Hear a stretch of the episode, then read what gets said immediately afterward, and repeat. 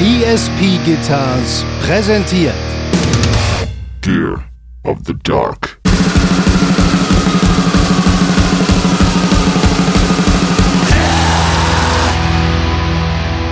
ich reg mich dann, dann persönlich nicht so wirklich drüber auf. Auch als Prima, äh, Pri Primat und Privatmann nicht.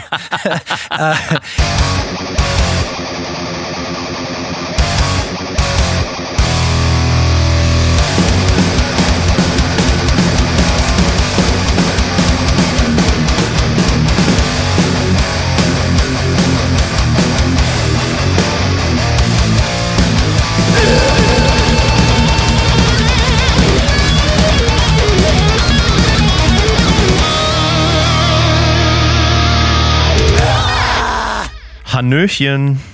Simon, da mal wieder mit Umwegen, da sind wir, wie geht's? Du, schlechten Menschen geht's immer gut, du kennst das Spiel. Das Spiel, ja, ich hab's miterfunden, deswegen, also ich äh, kenne es sehr gut. Äh, Wunderbar. Schon wieder tausend Tode gerade gestorben, Hannos Internet wieder äh, rustikal schlecht wie immer, richtig bauernmäßig, so ein richtig schönes 1995 Internet. Äh, ja, der Hass kennt keine Grenzen hier. Ja, das ist natürlich immer so eine Sache hier mit dem äh, Florida-Internet. Dafür, dass sich äh, die USA damit berüstet, die allererste Welt zu sein, sind die Umstände nicht immer so tipptopp. Es ist ein Tal der Tränen. Äh, aber gut, naja, es ist wie es ist. Äh, du kannst mich hören, ich kann dich hören. Das kann sich, wie wir wissen, jede Sekunde ändern. Mhm. Äh, äh freuen wir uns, solange es äh, funktioniert. So machen wir das. Was geht sonst bei dir, Hanno? Ja, du, äh, hier, ähm, ja, Schlag auf Schlag. Gestern Erich, äh, seines Zeichens äh, Manta-Drummer, zum Flughafen gebracht. Der war äh, neun Tage oder so hier. Wir haben Musik gemacht, ähm, haben auch ein paar Sachen aufgenommen. Und äh, ja, man darf gespannt sein. Dauert wahrscheinlich noch ein bisschen, aber es wird rustikal. Äh, so viel darf verraten sein. Äh, da hängt das ein oder andere Bild schief. Äh, ja, und so ein bisschen erschrocken über unsere Arbeitsmoral, die wir an den Tag legen. Wieder festgestellt, als ich ihn gestern zum Flughafen brachte, so, ey, nicht ein Abend saufen gewesen, nicht einmal ausgegangen oder sonst was, sondern wirklich, bam, nur, nur gearbeitet. Aber. Schwach. Richtig schwach, aber tatsächlich alles in meiner neu ausgebauten Scheune. Ne? Das ist natürlich richtig, richtig geil. Also da haben wir dann jeden Tag gearbeitet und gemacht, Songs geschrieben, dann auch direkt zwei Tage ins Studio gegangen und ein paar äh, Brecher live eingekloppt. Und äh, ja, zur Quittung bin ich so ein bisschen krank geworden, so ein bisschen kränklich, möchte ich sagen, passiert eher selten, also sehr selten. Ich kann mich nicht erinnern, als ich das letzte Mal eine Erkältung hatte, so richtig klassisch, aber jetzt so ein bisschen Halsschmerzen. Aber bevor ich hier in Wehleidigkeit verfalle, halte ich lieber die Fresse und äh, frage dich, wie es dir geht, Simon. Ja, ich will ja nicht äh, in Paranoia verfallen, aber hoffentlich ist es nicht Covid, ne? Nee, natürlich, äh, der deutsche Paranoide hat natürlich sofort den Test rausgerissen aus der Schublade und ihn wirklich äh, mit schwitzigen Händen unter Tränen und Wehklagen gemacht und sich das Ding in alle Körperöffnungen reingerammt und auf den Testapparat äh, äh geschmiert. Äh, ja, nee, ist negativ. Äh, natürlich negativ. Ich hatte den ganzen Lachs bisher ja natürlich immer noch nicht. Ähm, langsam wird's kriminell. Ja, na, schauen wir mal, wie die nächsten Tests ausfallen. Äh, ja, hör auf. ja, bei mir ist äh, viel Stress. Wenn ihr diese Folge hört, ist die neue Nightmare-Platte seit ein paar Tagen draußen. Ähm, und ja, was soll ich sagen? Es ist, äh, es ist extrem viel Arbeit. Wir machen gerade noch ziemlich viel Zeug, äh, Livestream und bla und blub und wir müssen proben für Shows, die wir jetzt bald spielen. Wir haben zwei Release-Shows jetzt im Mai, Mitte Mai und dann noch mal was im August und planen eine Tour. Also ja, aber die Platte ist wie gesagt jetzt seit äh, Freitag draußen und nur mal so digital gibt's die bei uns auf dem Bandcamp für Name Your Price. Ne? Also äh, könnt ihr gerne behandeln wie die Gear of the Dark Trinkgeldkasse. Schmeißt einfach rein, was euch der Lachs wert ist. Also nightmare.bandcamp.com. Name your price. Ja, aber alles unter dreistellig werden, wird eigentlich als Affront behandelt. Also das muss also, ganz klar sein. Wenn ich einen deutschen Namen lese und da ein Dollar steht, bin ich auf jeden Fall beleidigt. Ja, auf jeden Fall. Ja. Ah, Geil, wir freuen uns drauf. Man darf gespannt sein. Ähm, ansonsten, Alter, heute volles Programm, ne? Uff, ähm, ja. Wir haben wieder zu einer FAQ-Folge aufgerufen. Es ist mal wieder soweit. Äh, äh, wir liegen uns hier mit Tränen in den Augen vor Freude in den Armen, weil natürlich wieder reichlich partizipiert wurde. Ähm, haben wir den Mund wieder ziemlich vollgenommen, denn äh, wir wurden geflutet. Und äh, so soll es sein. Wir werden versuchen, einiges davon abzufrühstücken heute. Und natürlich sollen auch die PayPal-Spenden nicht zu kurz kommen. Und äh, da ist natürlich kein anderer am Drücker als Dr. Simon himself. Ja, der macht sich jetzt erstmal eine Molle auf. Ich drehe durch. Ich. Alter, und ich sitze hier mit meinem scheiß grünen Tee, Alter. ja. Ich gehe kaputt. Wir wollen jetzt Ja, mal nicht ja. verraten, was es wirklich ist, aber es ist ähm, fürs Es Image. ist, es, ist, es ist der Oldesloher Corn Cola, den es nur an guten Tankstellen äh, in Deutschland an der, äh, äh, in der Dose gibt. Ne? Ich bin ja riesig, also wenn ihr mir eine Freude machen wollt, also ne, die Leute, äh, die Leute fragen mich ja ständig, Hanno, wie können wir dir, der jemand, der alles erlebt hat, alles hat, wie kann man dir noch eine Freude machen? Mit diesen fertig gemischten Jack Daniels Cola Dosen, die es so an der Tanke gibt und so, ne? Die habe ich als Kind schon immer äh, an den Tankstellen angegeiert und habe gesagt, ey, was willst du mal werden, wenn ich, wenn du groß bist? Alkoholiker. gesagt, ja, was ich werden will, ist egal. Ich weiß aber, was ich mache. Ich möchte echt viel mit diesen Dosen gesehen werden. Und äh, meine ist auch wirklich meine Lieblingsdose, ist die klassische äh, schwarze Jack Daniels Cola Dose. Eine Zeit lang ganz viel Jim Bum getrunken, so, ne? Also den gefährlich, die, die gefährliche weiße Dose. Aber die wilden Zeiten sind dann doch vorbei. Und es ist ja sich wirklich kein Hinterwäldler-Schnaps, sorry, äh, zu schade. Mittlerweile auch sowas rauszubringen. Und da gibt's tatsächlich jetzt auch die Oldesloher-Lose, äh, Oldes, Oldesloher Dosen, wahrscheinlich die Oldesloher Losen äh, schon längere Zeit. Ich habe sie erst neulich entdeckt. Ich warte noch auf die Alter Senator-Dosen und dann geht's richtig los. Und das Beste bei den Alter Senator Korndosen ist wahrscheinlich, da ist halt einfach nur 0,3 Korn drin, ohne gemischt. Einfach nur äh, Korn in Dosen. Ja, und ich dachte, ich mache einen kurzen Pilsator-Witz, aber du bist natürlich wieder komplett auf dem Alki, auf der Alki-Bananenschale ausgerutscht und Ja, ja, ja Simon, äh, echter Berliner, trinkt natürlich tatsächlich äh, stilechten Pilsator, was er sich wahrscheinlich für 8 Dollar die Flasche importiert. Als Ja, ich das erste Mal in meinem Leben in Berlin war, habe ich direkt, bin ich direkt mit Pilsator äh, in Love gefallen. Äh, äh, das weiß ich noch sehr, sehr genau. Kam ich 2000 oder 2001 in Friedrichshain an und musste warten, dass meine damalige Freundin nach Hause kommt. So, es war der erste Trip alleine nach Berlin und irgendwo an so einem Kiosk habe ich dann wie immer die Zeit totgeschlagen mit Bier trinken und rumlungern. Und da gab es ein Bier, das hieß Pilsator. Ich sagte, was, das muss der tollste Ort der Welt sein. Habe ich mich getäuscht, ist Berlin überhaupt nicht, aber das äh, Pilsator ist geil geblieben. Also, PayPal, bitte, Simon. PayPal, fangen wir mal an. Äh, und zwar geht's los mit Martin Beutler, der sagt, ich wollte mal fragen, ob ihr nicht mal live euren Podcast machen könntet und in Zukunft ein paar Gäste dazu holt. Die Folge mit Ernie war zum Beispiel großartig. Beste Grüße. Ja, also an Gästen arbeiten wir natürlich ständig. Wir wollen euch natürlich nur nicht mit irgendwelchen Verlierern langweilen. Deswegen gibt's hier nur Hochkaräter und das äh, Gut Ding will Weiler haben. Ähm, Live-Podcast, ja, reden wir natürlich ständig drüber, auch intern. Gerade gestern oder vorgestern am Telefon wieder. Ja, haben wir Bock. Ja, es gibt Angebote, aber das soll auch irgendwie geil sein. Also, ganz vom Tisch ist es in keinster Weise, aber wir müssen auch so ein bisschen so ein Gefühl dafür kriegen, wer von euch denn alles auch an den Start gehen würde. So, weißt du, wir wollen da ja nicht irgendwie dann zwölf Nasen rumsitzen Ja. haben. Also es muss schon stadionfüllend werden. Also darunter gehen wir nicht ins Rennen. Vielleicht machen wir eine Pre-Order. Eine Pre-Order von Live-Karten für eine Stadt, bevor wir überhaupt ein Venue buchen. Und dann schauen wir mal, was zusammenkommt. Auch geil, auch geil. Die natürlich, sorry, auch äh, verbindlich sind. Ja, natürlich, klar. Und unerstattbar. Also Martin, danke für die Spende und danke für die Frage.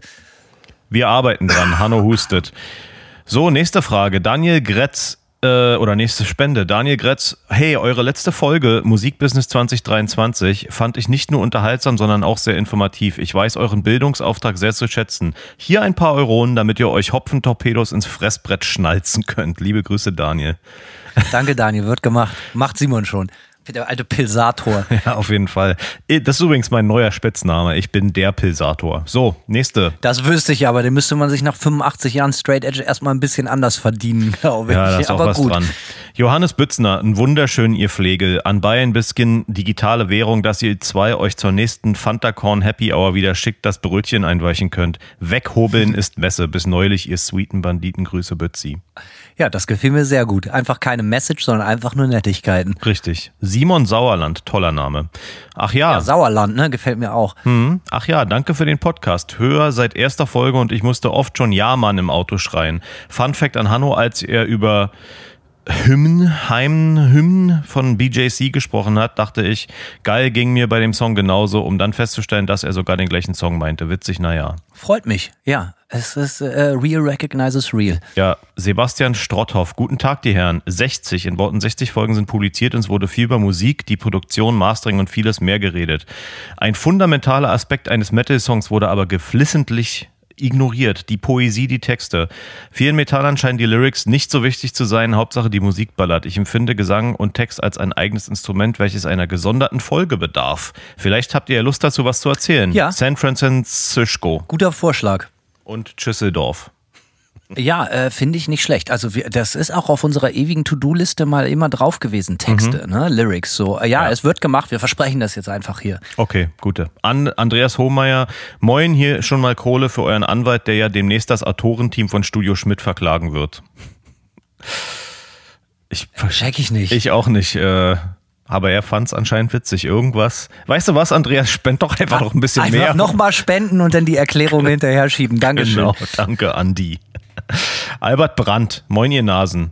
Nun, um ganz ehrlich zu sein, meiner bescheidenen Meinung nach, natürlich ohne jemanden beleidigen zu wollen, der aus meiner Sicht anders denkt, sondern auch, indem ich diese Angelegenheit aus einer anderen Perspektive betrachte, ohne die eigenen oder auch anderen Ansichten zu verurteilen oder sie objektivieren zu lassen. Wenn ich nun jede gültige Meinung beurteile, dann glaube ich ganz ehrlich, dass ich jetzt völlig vergessen habe, was ich eigentlich sagen wollte.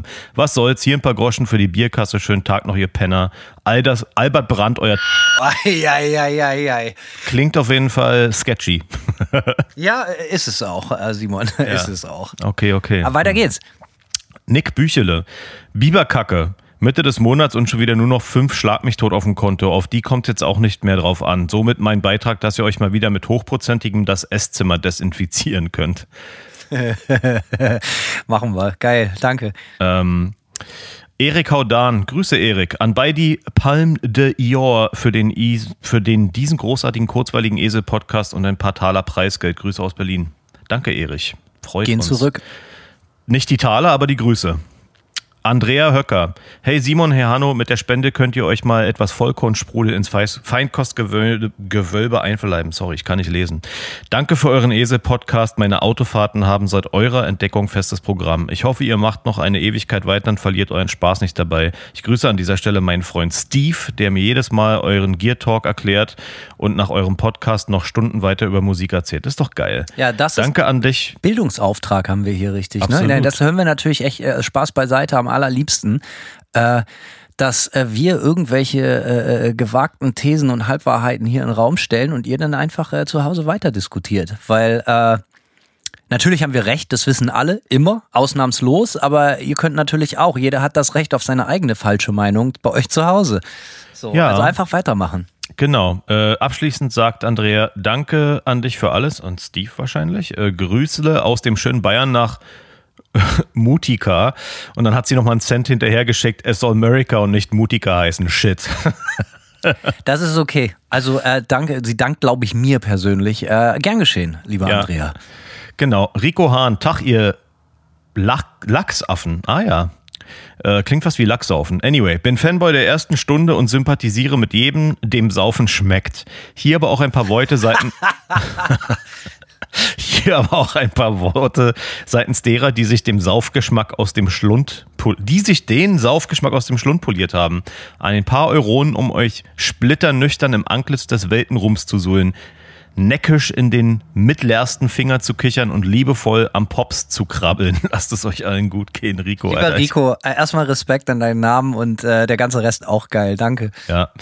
Leon Illner, eine kleine Spende für einen nachträglichen Geburtstagsgruß an meinen Brudi Disco von Angst. Ach, äh, auch Grüße von mir. Und damit ihr euch die ein oder andere kalte Pilzsuppe kaufen könnt, macht weiter so. Gruß, Leon.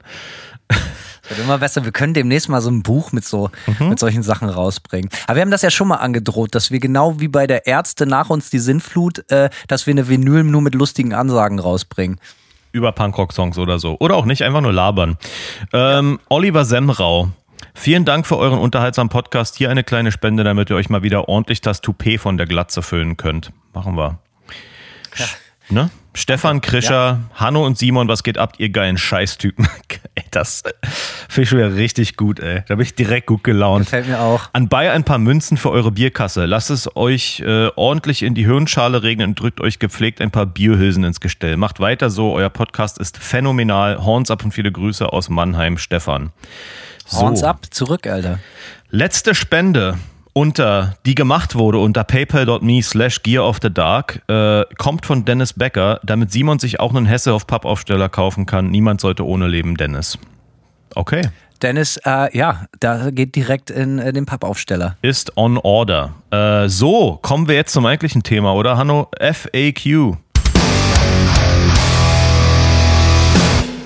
FAQ. Ich muss äh, entschuldigt, wenn ich zwischendurch immer mal wieder husten muss. Ich bin so ein bisschen kränklich, ich habe es erwähnt. Äh, Mhm. Aber gut, ihr werdet das überleben. Bei dem ganzen geistigen Unrat, der hier in den ersten 15 Minuten schon vom Stapel gelassen wurde, ist das unser kleinstes Problem. Simon, fang doch direkt an mit der ersten Frage. Genau. Äh, Super Mario 31 fragt. Na, ma, ma, ma, ma, Moment, bitte den ganzen Namen. Real Super Mario 31. Ah. So viel Zeit muss sein. Sonst Ja. könnten wir ja davon ausgehen, dass es eventuell nicht der echte Super Mario 31 ist. Und so weit kommt das hier nicht. Nee, äh, bei mir war beim Copy-Paste das R verschluckt, deswegen dachte ich, was ist das? Eal Super Mario. Deswegen, okay, Real Super Mario 31. So, jetzt. Frage bezüglich dem Ton on Tour. Für mich klingen Konzerte oft grauenhaft, grauenhaft abgemischt. Zu viel Bass, alles ein Brei, etc. Liegt das an der Location und deren Soundsystem, super schlechten Tontechnikern oder einfach an meinem kaputten Gehör? Es gibt Konzerte, die klingen für mich mega gut, meistens in kleinen Clubs. Ja, also. Ist ein ganz schwieriges Thema. Äh, Lasst euch gesagt sein, dass kein Musiker oder Musikerin äh, das egal ist. Es ist immer scheiße, wenn man hinterher gesagt kriegt, ey, das Konzert klang aber leider total scheiße. Also, weißt du, man weiß, das war nicht die eigene Schuld, weil äh, man hat den Raum nicht designt und man stand auch nicht selber am Mischpult, aber mir tut das immer weh, weil, weil man steckt so selber nicht drin und kann das dann auf der Bühne gar nicht wirklich beeinflussen. Ähm, wir tun immer unser Bestes, indem wir zu jedem Konzert eigentlich seit Tag eins äh, eine Mischerin oder Mischer unseres Vertrauens aus unserem Freundes- und Bekanntenkreis äh, mitnehmen, aus unserem kleinen Kosmos bei Manta. Äh, das klappt meistens gut, manchmal nicht ganz so gut und dann liegt es tatsächlich echt manchmal an einer wirklich hinterwäldlerischen, schrottigen Anlage oder wirklich, es gibt tatsächlich oft auf aus, als Ausrede benutzt, es gibt schwierige Räume. Hohe Decken, steinig, äh, äh, g- viereckig, immer schwierig, so. Ähm, aber wir geben uns meistens größte Mühe. Und wenn es halt einfach immer oder eine Band immer scheiße klingt, dann liegt es wahrscheinlich einfach an einer sehr schlechten Crew. Ja, kann ich, dem kann ich nicht viel hinzufügen. Ähm, wir haben bisher eigentlich, wenn wir Soundmänner oder Frauen am Start hatten, immer Glück gehabt und viel positives Feedback bekommen. Ähm, von, aber ja, es gibt auf jeden Fall schwierige Räume, sehr kalt klingende, klirrende Räume. Aber ich irgendwie. weiß von Super Mario dieses Gefühl, so Alter, warum klingt das so scheiße? Das ist natürlich auch gerade, wie soll ich das sagen, für Leute, die nicht selber Musik machen oder Konzerte mischen, natürlich auch eine sehr, sehr schnelle Reaktion, die absolut nachvollziehbar ist. Die Leute haben Geld bezahlt. Es klingt scheiße. Das ist natürlich äh, frustrierend, kann ich absolut nachvollziehen. So und wir versuchen es so weit wie möglich zu vermeiden, indem wir zum Beispiel auch so ein bisschen äh, gewachsen sind und bereit sind, zum Beispiel in kleineren Clubs unsere Amps so ein bisschen runterzudrehen und sowas, so wo wir früher ganz klar mit so einem Gla- Gekacken geantwortet haben. Da haben wir mittlerweile verstanden, dass das für die Leute draußen manchmal besser ist und für unseren, meistens Lukas oder Christoph, Grüße gehen raus, die bei uns den Sound machen, dass sie halt einfach ein bisschen besser damit arbeiten können, wenn sie den, den, die, die Gitarren auch noch auf die Front, also auf die Boxen draußen schieben können und nicht nur versuchen, den ganzen Lärm, der schon allein von der Bühne bollert, verwalten zu müssen. Ähm, ja, äh, es ist kein leichtes Thema, Super Mario 31. Ja. Grüße an Luigi. Nächste Frage, Hanno. Lest du doch mal vor. Oh, Isegrim X oder Isegrimx. Das wird sein. Lieber eine Tour im Van, dicht an dicht mit der Crew und Kosten sparen oder lieber Nightliner-Komfort, aber dafür mehr Ausgaben? Fragezeichen. Und was haltet ihr im Umkehrschluss von Pay-to-Play-Slots auf Tour? Also als Supportband sehr viel Geld bezahlen, um ein paar Tage mit touren zu dürfen. Ja, Simon, hau raus. Also, äh, ich blicke auf eine wahrscheinliche Europatour äh, hin, in der wir uns ein Van sogar mit einer anderen Band teilen werden müssen. Ähm, und das ist einfach so ein Ding, wo wir uns sagen, okay, wir sind einfach mal so richtig Billo. Äh, muss man manchmal einfach machen. Äh, Grund ist, by the way, äh, mhm. Disclaimer, auch alles andere als Billo. Das ist nur die günstigste Variante, ja. aber kostet immer noch arsch viel Geld. Richtig, ja. Also es ist die billigste Variante, fairerweise, ja. Ähm, grundsätzlich kann ich sagen, ich habe diverse Nightliner-Touren hinter mir. Ähm, ich würde, wenn ich es mir leisten könnte, es immer bevorzugen. Aus dem einfachen Grund, dass es wirklich nichts Besseres gibt, als sich nach einer anstrengenden Show abgeduscht direkt in die Koje zu legen und abzupennen. So, ähm, also dieser Komfort ist schon, äh, weil ich will es mal so sagen, so das klingt jetzt äh, vielleicht, wie soll ich sagen, so ein bisschen etepetete, aber ihr müsst ja auch alle drüber nachdenken. Ihr pennt ja auch alle Nacht in einem bequemen Bett so und es macht einen großen Unterschied, wenn man sowieso 16 Stunden am Tag auf den Beinen ist und ackert und eine Show spielt im Höhlenlärm, sich dann wenigstens in ein halbwegs okayes Bett direkt legen zu können und nicht noch irgendwo hingucken zu müssen. Aber ey ich habe äh, alles schon mitgemacht und äh, alles kann, nichts muss. Ja, und äh, kann ich gar nicht so viel dazu fügen. So. Also im Zweifel ist mir Nightliner auch lieber, es sei denn, die Shows sind nicht weit weg und man muss jeden Tag nur, was weiß ich, vier, fünf Stunden fahren. Dann fahre ich auch gerne dicht gedrängt mit der Crew im Van, macht mir überhaupt nichts aus, wenn das dann heißt, äh, man hat ein schönes Hotelzimmer nachts. Das ist auch nicht zu unterschätzen. Ähm, mhm. Am schlimmsten ist allerdings eine sechs Wochen lange, und das haben wir alles erlebt, Europatour machen oder so, oder US-Tour und äh, ja, äh, äh, im Van hinten. Und ich habe da immer im Fußraum geschlafen, weißt du, da wo man seine Füße hinpackt oder so. Ja, nice. Und dann nachts äh, die, die, die ein Drittel oder so oder die Hälfte der Band muss sogar noch im Van pennen und die andere haben sich irgendwie einen Schlafplatz von irgendeinem Fan organisiert. Sowas haben wir alles schon erlebt. Das ist natürlich das aller, aller unterste, dass man sich dann auch noch privat Unterkünfte klären muss. Haben wir aber alles durchgespielt ohne Ende. Ähm, Dementsprechend ja, also wenn es richtig, also ich, ich gebe mittlerweile gerne Geld für Komfort aus, weil ich das sonst nicht mehr tragbar finde und ich bin nicht mehr so hart im Nehmen, wie ich mal war und habe auch keinen Bock mehr. Ich tue eh nicht sonderlich gern. Ähm, bezüglich Pay-to-Play-Slots auf Tour, äh, da herrscht eine große wie sagt man, Misconception, was ist, äh, also ein, ein Missverständnis. Ähm, denn viele Leute denken so, ich habe das auch falsch verstanden. Als Manta ganz frisch waren, wurde mir gefragt von der Band, ey, wollt ihr mitfahren auf Tour bei uns. Wir haben einen Nightliner gemietet, so wollt ihr mit auf Tour kommen. Und dann habe ich gesagt, ja cool, was kriegen wir denn? Und dann haben die gesagt, hm, ja, das muss man dann mal gucken, ihr seid ja noch ganz neu. Wir würden versuchen, euch so viel Geld zu zahlen, dass ihr euren Anteil am Nightliner bezahlen könnt. Und das fand ich einen totalen Affront und dachte dann so, hä, wie, ich muss dafür bezahlen. Aber da habe ich das ganze System überhaupt noch nicht begriffen, dass natürlich ein Tourbus auch bezahlt werden muss und der selbstverständlich auch jedes Bett bezahlt werden muss und dann eigentlich durch alle, die mitfahren, geteilt wird auch. So, ne? Also das habe ich damals nicht so richtig begriffen. Wenn es aber darum geht, von wegen dafür zu bezahlen, neben den ganzen Unkosten, die ich gerade beschrieben habe, die sowieso entstehen, weil Touren kostet Geld, dass man extra dafür bezahlen soll, dass man das Privileg bekommt, dass man sich quasi einkauft, mit einer Band zu spielen, äh, habe ich noch nie erlebt, finde ich Schwachsinn, würde ich persönlich auch nicht machen. Gibt es aber auch immer noch, gerade bei sehr, sehr großen Acts. Ähm, äh, ja, würde ich nicht machen.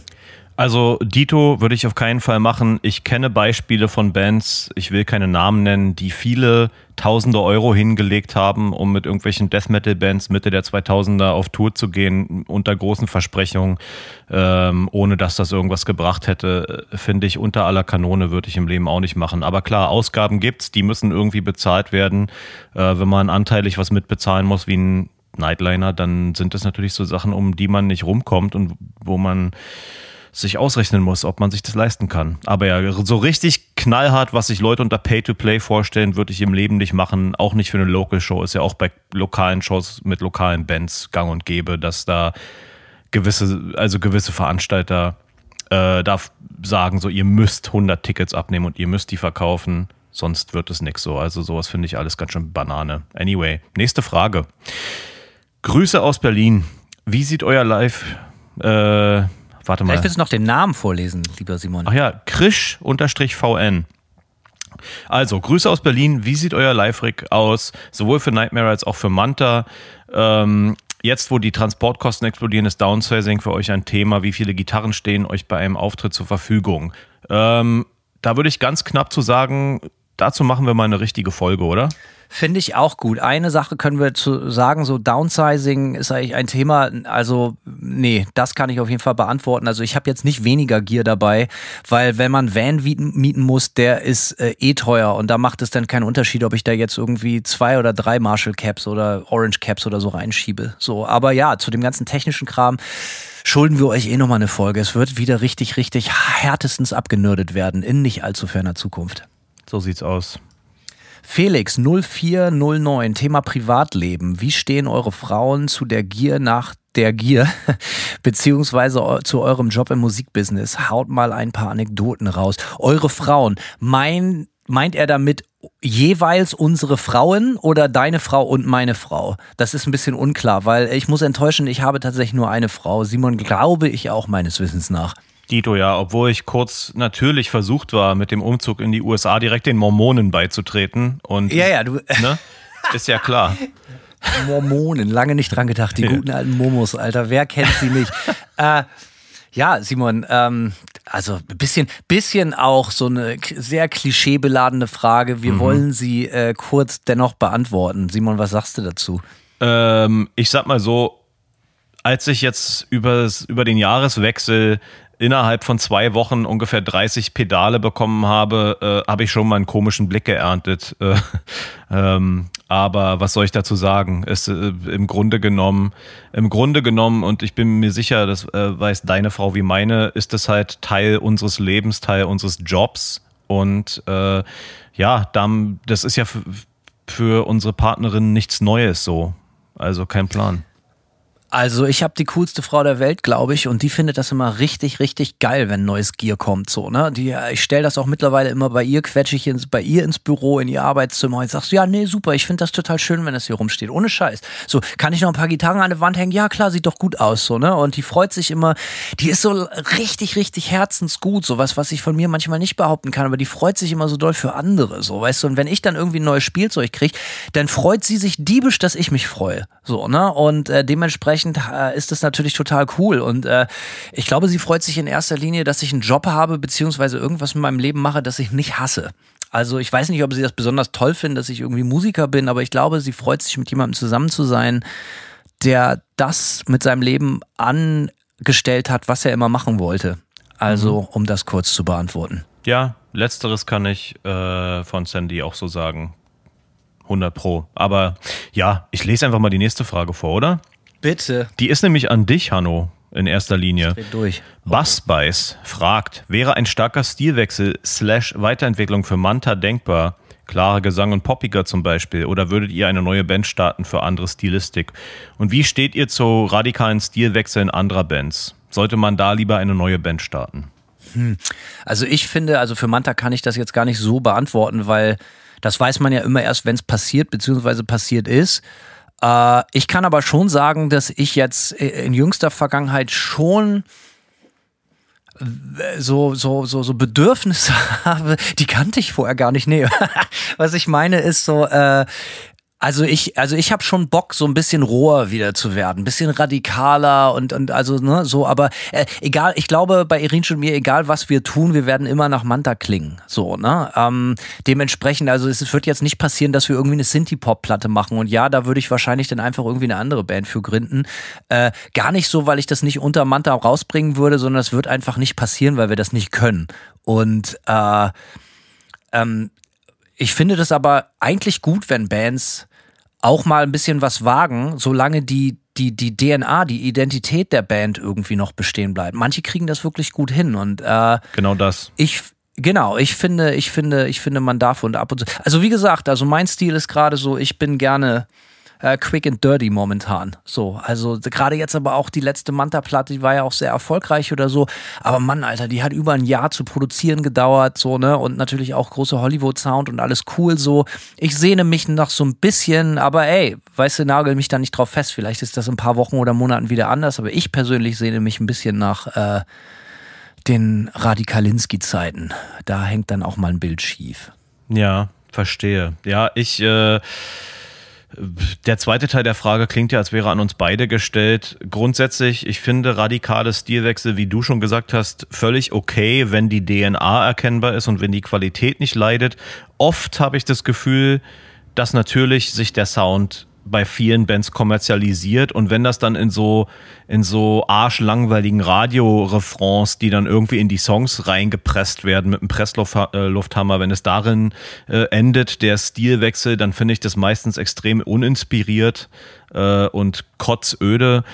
Ähm, aber äh, ja, wenn die DNA äh, bestanden bleibt, ist alles cool so. Ich, wir hatten jetzt beim Songwriting der, der Platte auch so ein, so Aha-Moment, als wir Taufbefehl geschrieben haben, wo wir mal einfach gesagt haben, so, okay, wir wollen jetzt mal einen ganz spezifischen Song schreiben, statt einfach zu sagen, so, okay, wir schreiben jetzt einen Nightmare-Song, hoffentlich wird er gut oder besser als das, was wir vorher gemacht haben.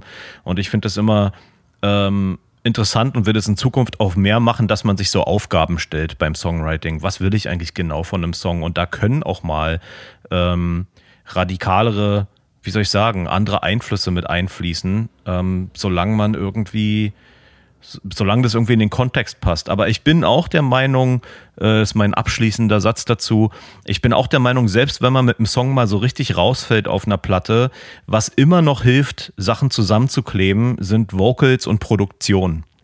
Weißt du, das ist so, wenn das homogen ist mit dem Rest irgendwie, dann finde ich, passen auch oft Songs, die, die stilistisch irgendwie rausstechen, total noch auf eine Platte drauf, ohne dass das so wie ein Fremdkörper wirkt. Amen. Ich mach mal weiter.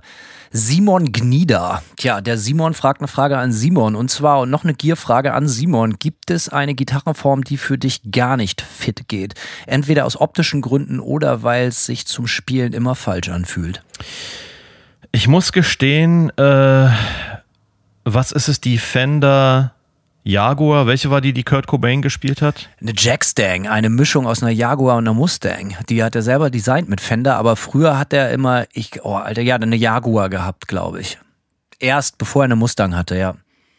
Also das, was du meinst, ist eine Jaguar, glaube ich. Ich habe jetzt gerade mal gegoogelt. Die Mustang finde ich persönlich echt hässlich irgendwie. Ich finde, es ist so wie, ja, als hätte man einfach die Strat total versaut, als wäre die geschmolzen in der Hitze im Kofferraum in Florida. Der Korpus ist ein bisschen zu klein. So, ne? Äh, ja. Ich, ich finde die, die Jaguar auch deutlich geiler. So, Tears on My Gore-Tex fragt, wie steht ihr zu teurem, seltenem Vintage-Equipment live und auf Tour? Nehmt ihr eure Schätzchen ausnahmslos mit und benutzt sie live oder habt ihr da kostengünstigere alternativen Backups, um das seltene und teure Zeug zu schonen? Ja, also ich nehme das nicht mit. Ich hatte eine Zeit lang tatsächlich noch mein All Original 1976er Orange OR 120 dabei. Äh, ganz am Anfang der Band habe ich den für den Bass benutzt, äh, habe den echt auch wirklich überall fucking durch ganz Europa gezerrt, das Teil. Und das hatte nicht mal einen Case, Alter. Das muss man sich mal vorstellen. Darf man keinem erzählen, ey. Und no äh, risk, no fun. Ja, ha. Und äh, später habe ich den tatsächlich nochmal für eine meiner Gitarren auch benutzt. Da habe ich äh, auf der einen Seite in Petersburg gespielt und auf der anderen in Orange, weil der halt wirklich geil schneidet und unglaublich schnell ist und hartes Attack hatte. So ähm, mittlerweile ist er nur noch bei mir hier in Florida. Äh, Gerade jetzt am Samstag im Studio gespielt. Ähm, und ansonsten, nee, ich habe vier oder fünf Petersburg Amps, die ich immer mitnehme. Da weiß ich immer ganz genau, was passiert und äh, habe zwei in Europa und zwei oder drei hier. Äh, aber so richtig Vintage-Sachen würde ich nicht mitnehmen. Nee.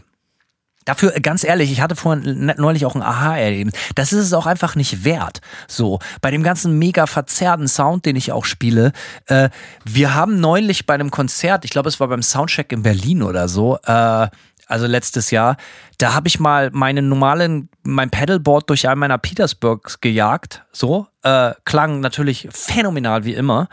Hab dann aber, ich habe so ein Backup-Amp, so, so ein Mini-Orange, so ein Desktop-Amp irgendwie, der hat so 30 Watt oder irgendwie sowas, kostet irgendwie 150 Tacken oder so und da ist nur ein, so ein, so ein, so ein, so ein Knopf äh, äh, äh, Tonregler dran und halt ein, ein Gain-Regler und habe das dadurch gejagt und es klang erschreckend identisch. Sehr gut. Ähm, ja, meine Antwort darauf ist, ich habe keine richtige Vintage Gear, obwohl es gar nicht so richtig. Ich habe natürlich den Randall RG 100 ES äh, seit ein paar Monaten. Der ist sicherlich etwas zu fragil zum Touren und ich habe ein 4x12er Suncap, was ziemlich mint ist dafür, dass es 40 Jahre alt ist. Ähm, meine Antwort darauf ist, Eventuell bei einer Local Show würde ich es auffahren. Wenn ich eine Local Show, vielleicht so eine Headliner Show hätte, wo die Bühne ausreichend groß ist, dann kann ich mir vorstellen, auch mal richtig geiles Zeug aufzufahren. Ähm, ich habe ja auch so eine ESP Custom Shop Klampfe, die ich nie mit auf Tour nehmen würde, weil die einfach so unverschämt viel Kohle gekostet hat. Ähm, also das sind so Aber Sachen. Simon, Butter bei die Fische. Also bisher, jedes Mal, wenn ich geguckt habe, stand da der Camper auf der Bühne. Also, naja, also eben. Bisher, das, ja, ja. Also, naja, klar, weil natürlich, das ist ja auch dann äh, die Konsequenz aus der Frage so ein bisschen. Ich kann mit dem Camper diese Amps halt auch profilen, wenn ich möchte. Und ähm, dann klingt die Scheiße halt jeden Abend gleich. Der Camper steht natürlich auf, die Büh auf der Bühne, es steht trotzdem immer ein Cap drunter. Ähm, Lange Rede, kurzer Sinn, da wir jetzt ja live spielen, ich werde den Pen Camper mit einem Transistoren Power Amp in den Bogner 4x12 Cap spielen und auch gute Gitarren mitnehmen, aber ich nehme nicht mein, meine äh, super teuren Schätzchen mit. Aber vielleicht nehme ich die ESP Custom Shop für, für die Portland Show. Vielleicht nehme ich sie mit. Okay. Arelu unterstrich V fragt. Thema, ich nenne es mal Ansagen-Game. Also alles, was während einer Show ins Mikro geredet wird, was, äh, was nicht Teil der Songvocals ist. Mein Eindruck ist, dass viele, in Klammern auch und gerade große Bands, das nicht gut hinkriegen, beziehungsweise man muss sich als Fan, man muss als Fan schon froh sein, wenn es irgendwie okay ist und nicht nervt. Wenn ich Publikum Publikumsanimationen wie Are You With Us Tonight oder die 8765. Standard Auch Wir haben Merch-Ansage höre, geht mir ums äh, geht mir ums mit Hannos Worten zu sagen ein Messer in der Tasche auf. Oh schön. Warum ist das so schwer? Fragezeichen. Ist das nur mein Eindruck bei den bei den Bands, die es geil hinkriegen, habe ich nicht das Gefühl, dass sie sich so groß Gedanken machen. In Klammern und jetzt ohne zu schleimen, Manta sind schon oben mit dabei, aber um ein anderes Beispiel zu bringen, Martin van Druun.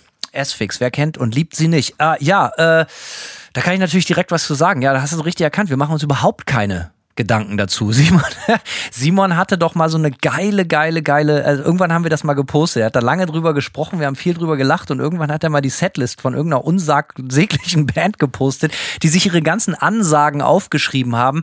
Natürlich geht das in die Hose und nach hinten los, weil jeder letzte Bauer peilt, dass das gestellt ist. Äh, und ich gehe äh, genau wie bei diesem Podcast. Ich stelle mich auf die Bühne in erster Linie, um mich selber reden zu hören, um mich selber irgendwie zum Lachen zu bringen, weil oft lache ich alleine und das ist nun mal einfach Teil meines Lebens und äh, da darf man, man darf keine Angst vor haben, dass auch meine Ansage nicht gut ankommt. So äh, und ich rede natürlich auch naturgemäß viel Müll und manchmal habe ich das Glück, dass, finden, dass das Leute unterhaltsam finden. Aber äh, das ist ja auch immer situationsbedingt. So, weißt du, wenn die Leute in die Karten spielen, ist das natürlich immer schön. Man spielt ein Live-Konzert und irgendjemand schreit absoluten Schwachsinn oder macht irgendwas total Dämliches. Dann hast du natürlich immer was zum drüber reden, wo dann auch alle drüber lachen können. Äh, und das mache ich gerne. Und ich glaube auch ganz gut. Simon? Ja, ähm, ich habe schon viel, viel Schlimmes erlebt. Wir haben ja mit WFAM früher auch viel mit so äh, Bands eher so aus diesem Metalcore-Bereich gespielt und da sind schon richtig dünne, richtig dünne Ansagen auch gekommen. Mein schlimmstes Erlebnis war, wir haben mal eine Tour oder ein Support, eine Support-Band angeboten bekommen für eine Headliner-Tour, die hieß As Blood Runs Black. Und äh, ich als jemand, der diesen Namen nur noch von fünf, sechs, sieben Jahren vorher so aus dieser MySpace-Ära kannte, wo das so ein bisschen Black Dahlia-Murder-Sound für Arme war, dachte so, ja, wird schon passen. Und habe mich dann aber nicht weiter informiert, wie sich die Band in der Zwischenzeit verändert hat. Und dann kam die da an und äh, das hatte sich stilistisch schon ziemlich geändert. Das war nicht mehr so, äh, so ballerig irgendwie, sondern hat sich eher so wie kommerziellerer Metalcore angehört. Und am schlimmsten war der Sänger, der dann halt echt so Ansagen gemacht hat wie äh, alle auf der linken Seite im Club sagen hey, alle auf der rechten Seite im Club sagen ho und ich dachte so Alter, äh, was Alter, was ist denn hier los so, ne? Also das ist so das ist so ein Ding, da habe ich mal so richtig bereut, dass ich out of touch bin irgendwie, weil man einfach auf auf dem Wissen von vor acht Jahren vorher oder so einfach einen Support durchgewunken hat, bei dem man sich dachte, wird schon gut gehen, wird ist schon okay, passt so, ne? Und dann äh, kam das finstere Erwachen bei der ersten Show Show. Ähm, persönlicher jetzt, äh, ja, bei Nightmare haben wir auf der ersten Tour gar keine Ansagen gemacht. Ich weiß nicht, ob wir das nochmal ändern oder so. Ähm, aber ich glaube nicht, dass wir jemals eine Band großer Worte werden. Ähm, ja, ich weiß es nicht. Es ist. Äh, also es immer, wenn Leute auf der Bühne Scheiße reden, schaltet Simon den Kopf komplett aus und das klingt hier nach. Das hört man dann in Simons Kopf. Mhm.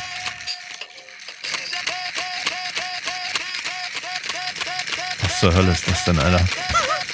Ist wieder so ein typisches Hanno, so ein Hanno-Item. So ein Sprung in der Platte. Ah, ja, so, okay. Simon macht dann einfach aus. Der ist dann in so einer Zeitschleife gefangen und wartet einfach ab. So, während sich das besagte Messer in seiner Tasche öffnet. Auf so, nächste Frage bitte. Ja, lese ich die mal vor. Von RDET13. Äh, was denkt ihr über die Preisspirale bei Shows? Schon vor Corona sind die Karten immer teurer geworden. Verstehe ich auch, da über Plattenverkäufe heute keine Band mehr leben kann. Aber in letzter Zeit ist doch noch ordentlich an der Preisschraube gedreht worden, sei es Tickets, Merch, Platten. Auch, dass die Venues jetzt ihren Teil von den Merch-Einnahmen haben wollen, macht die Sache nicht besser. Verstehe da aber beide Seiten. Corona war auch für die Clubbetreiber schwierig. Allerdings kann ich mein Geld, das durch die Verteuerung auch immer weniger wert ist, nur einmal ausgeben. Muss mittlerweile abwägen, zu welchem Gig ich gehe. Ja, ist natürlich ein Problem, äh, hat aber so viele Faktoren. Du deutest es ja selbst schon so ein bisschen an. Ähm, wenn du jetzt Sachen wie auch Merch und Platten ansprichst, ne, äh, die Produktionskosten auch für den Merch, den Band äh, auf Tour nehmen, äh, diese Produktionskosten sind ungemein gestiegen über die Pandemie. Ähm, und ja, deswegen müssen die, Schreib die Preise da angezogen werden, damit man auch als Band irgendwie sich Butter aufs Brot schmieren kann. Und äh, was so die Ticketpreise angehen kann, da kann wahrscheinlich Hanno mehr zu sagen. Ähm, ich hatte ja seit der Pandemie nicht die Verlegenheit, auf Tour zu sein. Ich bin da so ein bisschen äh, raus. Also ich glaube, ich weiß nicht, ob ich der Richtige bin. Ich bin da natürlich so biased, so, weil ich bin natürlich selber Musiker und verdiene mit den Ticketpreisen mein Geld, aber ich bin auch ein Lebemann und gebe gerne gutes Geld für gute Dinge aus. Teure Sachen kosten viel, das war auch schon immer so. Natürlich verstehe ich genau, was du meinst, es wird immer mehr und immer mehr. Aber ich verstehe immer nicht, dass Leute sich darüber beschweren, wenn, wenn mittelgroße Bands, die halt wirklich richtig, richtig fett abliefern, die, und die wirklich, für die wirklich jeder Euro zählt, wenn man dann sagt so, ey, Alter, 40 Euro für ein Konzert, Alter, das geht ja wohl gar nicht klar. Aber dass die Leute, selben Leute sind, die 200 Euro für ein Festivalticket ausgeben oder für einen dreistelligen Bereich zu den Foo Fighters rennen oder sowas. Ne? Jeder soll das machen, wie er oder sie möchte. Es ist überhaupt kein Problem. Ich werte das nicht. Ich finde nur, muss seine Prioritäten richtig setzen. 40 Euro für, für was kann man damit machen? Damit kann man in ein Restaurant gehen und zu zweit heutzutage, je nachdem, in welcher Stadt man wohnt, äh, gerade mal so essen, jeder mit einem Getränk oder irgendwie sowas. So, man kann mit dem Geld nicht wirklich viel anfangen. Und ich persönlich kann sowas nicht immer mit einem Konzert, mit einer Band, die ich vielleicht auch sogar nur einmal in meinem Leben sehe. Das kann nicht so viel kosten. Also kann natürlich schon, aber ich reg mich nicht auf, wenn das so viel kostet. Also ich gebe im Restaurant normalerweise mehr als 40 Euro aus, weil wenn ich da reingehe, dann setze ich mir kein Limit. Dann will ich einen guten Abend haben, sonst bleibe ich zu Hause und koche selber. Das mache ich in 99,9 Prozent der Fälle. Aber ich, wenn ich eine Band sehen will, sind es meistens Bands, die eben nicht einen dreistelligen Betrag kosten, weil ich mir diese großen Bands nicht angucke. Und äh, ich reg mich dann, dann persönlich nicht so wirklich drüber auf, auch als Prima, äh, Primat und Privatmann nicht.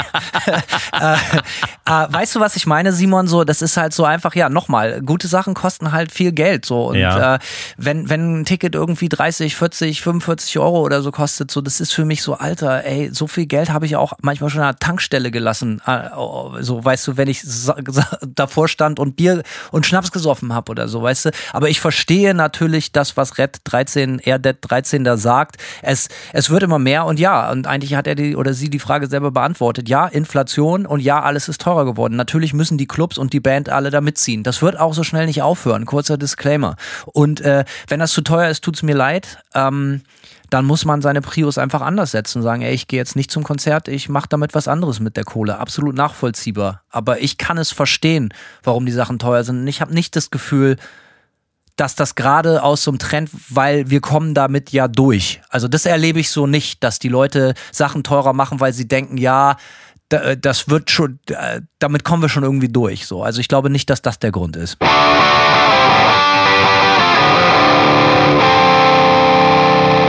Auf Produktionsseite passiert es so ein bisschen, ne? Also das, äh, das ist dann so der kapitalistische Grundmechanismus. Ähm, hat man viel mit zu tun, wenn man Platten presst oder Sachen druckt, auch momentan. Ne? Irgendwie sind über die. Vielleicht hast du recht, vielleicht Ja. bin ich zu naiv. Ja, es kommt immer ein bisschen drauf an. Also über die Pandemie sind zum Beispiel, oder letztes Jahr sind zum Beispiel die Papierpreise extrem gestiegen. Und äh, ich kenne jemanden, der. größtes Hobby Papier. Absolut. Ich kenne jemanden, der in der Branche arbeitet und ähm, Ich auch, mein Freund der Baum. oh, Alter, ey. Sorry, absoluter Premium-Gag. Ah, na ja. Äh, guter Song, by the way. Okay, Ja. weiter, Simon. Jedenfalls äh, wurde mir, habe ich da einfach dann mal knallhart gefragt, so ja, jetzt wo sich alles entspannt, gehen die Preise wieder runter und da habe ich knallhart die Antwort, äh, Antwort bekommen, nö, warum? Die Leute zahlen es doch. Also äh, Hast du wahrscheinlich recht, ja. aber es kommt drauf an. Ja, es kommt, das heißt nicht, dass jeder das so macht. Und ich, äh, um dir auch äh, in einem Punkt auf jeden Fall recht zu geben, ich bin auch total bereit für solche, für eine Show von einer Band, die ich wirklich sehen will, bin ich auch bereit, ähm, ein bisschen mehr auszugeben. So, ich finde das überhaupt nicht, auch für so eine mittelgroße Band, ja, sagen wir mal für eine Band, die so drei, fünf, 600 Leute zieht, ich wäre total bereit, 30, 40 Latten dafür hinzulegen, so, weil, ähm, ja, wenn ich, jeden, na, Alter. weißt du, weil wenn ich überlege, wie, was ich sonst für 30, 40 Latten bekomme, das ist so viel auch nicht. Ich kann entweder zwei Nicht mal Pla- das Auto voll tanken. ja, ebenso. Und das denk, wenn ich mir denke, so, Alter, ich kann dafür auf eine Show gehen, wo irgendwie drei, vier Bands übelsten äh, Aufriss betätigen, logistisch, um da ähm, ein geiles Set zu spielen, so irgendwie. Äh, ja, also dieser ganze Rattenschwanz, der da auch immer dranhängt, der Aufwand, so wenn man das aufrechnet gegen, gegen das, was man da ausgibt. Persönlich, ich kann sagen, ich gebe das gerne aus. Äh, ich kann allerdings auch verstehen, ähm, wie sagt er hier äh, abschließend, äh, ich muss mittlerweile abwägen, zu welchem Gig ich gehe, weil sich, ähm, weil, weil mein Geld weniger wert ist. Klar, es ist Das geht unabdingbar. allen so. Definitiv, Oder vielen. ja. So, ne? Äh, Habe ich aber auch schon vorher gemacht. Also ich bin eh nicht immer zu jeder Show gerannt so und dementsprechend ja. Also ich kann jeden verstehen, auch wenn, also wir haben das zum Beispiel jetzt letztes Jahr auch viel gehört, sagen so, alter Kohle sitzt nicht so locker äh, und das wird auch ein Problem bleiben. Das sagt unser Booker auch die ganze Zeit so. Es ist äh, schwierig so, ne? Der, weil es ist, äh, es passiert auch gerade Folgendes: Alles ist teurer und trotzdem gibt es ein extremes Überangebot. Das heißt, man wird irgendwie von beiden Seiten gefickt so. Also als als als äh, Sch- Kulturschaffender. Die Konkurrenz ist riesig und alles ist mega teuer. Also die Leute überlegen sich das aus verschiedensten Gründen doppelt und dreifach irgendwie, ob sie irgendwo erscheinen und irgendwo für Geld ausgeben. Simon, äh, ist das damit beantwortet? Können wir das so stehen lassen? Das kann man, finde ich, so stehen lassen. Ich lese doch bei der Gelegenheit auch schon mal die nächste Frage vor, oder? Äh, ja, Moment. Ich glaube, du hast die davor schon vorgelesen, oder? Dann mache ich das mal lieber. Das wird richtig sein, na dann mach du das mal. Vic Pasco fragt, bei euren besten Songs aller Zeiten war ja kaum Metal vertreten. Woran glaubt ihr liegt das? Fehlen die Hits? Verriffen wir uns alle ein wenig und vergessen dabei gute Songs zu schreiben? Ja, also ich nicht.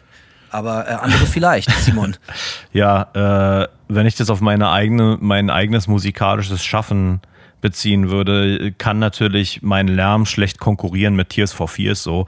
Äh, ich muss, ne, muss ich jetzt, ja, muss ich neidlos anerkennen. Äh, es ist, ich finde oft, dass Metal nicht unbedingt die Aufgabe hat, ähm, die besten eingängigsten Songs aller Zeiten zu fabrizieren. Ich finde, dass es, dass es bei Metal oft auch darum geht, andere Emotionen zu wecken oder andere Vibes auch irgendwie zu kreieren. Ich glaube nicht, dass es immer darum geht, Hits zu produzieren. Es gibt natürlich auch Bands im Metal-Bereich, die Hits produzieren, so. Ist aber auch ein total schmaler Grad, wenn ich an so Bands wie Arch Enemy denke zum Beispiel. Das ist das wird mir dann schon echt so cheesy, Alter. Das ist, da hörst du diese Pop-Sensibilität raus und ich find's aber völlig unerträglich. So diese Mischung aus, naja, halbwegs harten Strophen und dann so Melo-Refrains. Also ich finde oft, dass diese Brücke total schlecht zu schlagen ist. Deswegen kann ich sagen, meine Liste ist so ausgefallen, weil wenn ich so richtig geile, schmissige, eingängige Songs hören will, Dafür gehe ich nicht unbedingt zu Metal. Und wenn ich, wenn ich andere Vibes haben will, dann gehe ich zu Metal. Man muss sich immer fragen, man sieht einen Film, irgendeine Schlüsselszene oder irgendwas Besonderes und wir brauchen Musik, die so Emotionen verfestigt und vermittelt. In den seltensten Momenten kommt mir da irgendein Metal-Track. So, ich will, wenn ich zum Beispiel einen Film gucke, ich will, will so große auch gerne auch so cheesy Pop-Momente erleben. Und deswegen war meine Liste halt auch eher viel so Popmucke irgendwie. Äh, natürlich auch Rockmucke. Aber so, äh, ich finde, genau wie Simon gesagt hat, Metal, die Metal-Songs sind auch intern oft sehr kompliziert gestrickt. Und äh, bei richtigen Hits, naja, das arbeitet halt immer auf eine Hook hin. Und ich finde, es gibt in vielen Metal-Songs gute Hooks, aber oft bestechen Metal-Songs jetzt nicht unbedingt dadurch, dass der, die Hook zwangsläufig der größte Höhepunkt in einem Track ist, finde ich. Mhm. Ja, kann man so sagen. Ich finde, damit ist alles gesagt, Hanno. Noch nicht ganz alles. Ich bin auch äh, überzeugtes Popschwein äh, und Simon auch. Natürlich finden wir Metal total super und es gibt ja aber auch noch einen ganz großen Unterschied zwischen Mucke, die man gerne macht, weil das Machen, Fabrizieren dieser Mucke einfach ganz großen Spaß macht, wie zum Beispiel Mac Metal. Aber halt, äh, das muss ja nicht zwangsläufig bedeuten, also zumindest bei mir nicht, dass ich mir zu Hause auch nur Metal anhöre, sondern ehrlich gesagt sehr, sehr wenig. Ja, fair enough. Dann machen wir weiter. Teufelnacht offiziell Fragen. Thema deutsche Lyrics im Metal. Gipfel der Peinlichkeit oder Deepest Feelings in Muttersprache? Gibt es etwas zwischen Schlageraffe und Philo-Lehrer? Ja, im, im Metal-Bereich sind äh, deutsche Lyrics natürlich total schwierig, weil das ist natürlich wirklich ganz schnell ganz, ganz, ganz peinlich.